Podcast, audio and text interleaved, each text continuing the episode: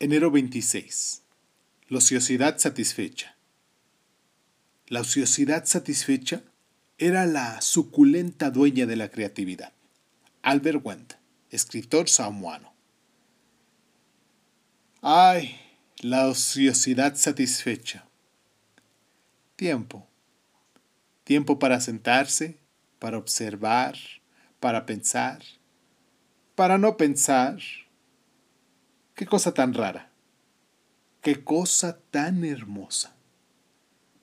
Solo al detenernos, al permanecer quietos, oímos lo que realmente está ahí.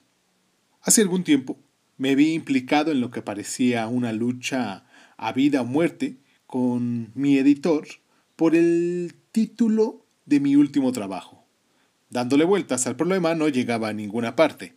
Cuando me di cuenta de ello, me desvestí y me sumergí en las aguas curativas de una vieja fuente termal india y lloré.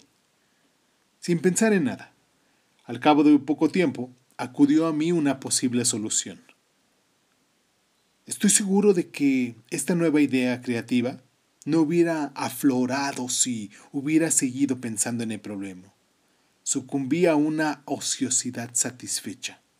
Esto fue Crónica de Lunares, como parte de una ociosidad satisfecha. Yo soy Irvingson y agradezco mucho el tiempo que se toman para estar de ociosos aquí con nosotros. Muchísimas gracias por estar. Tenemos mucho que aprender de la ociosidad satisfecha.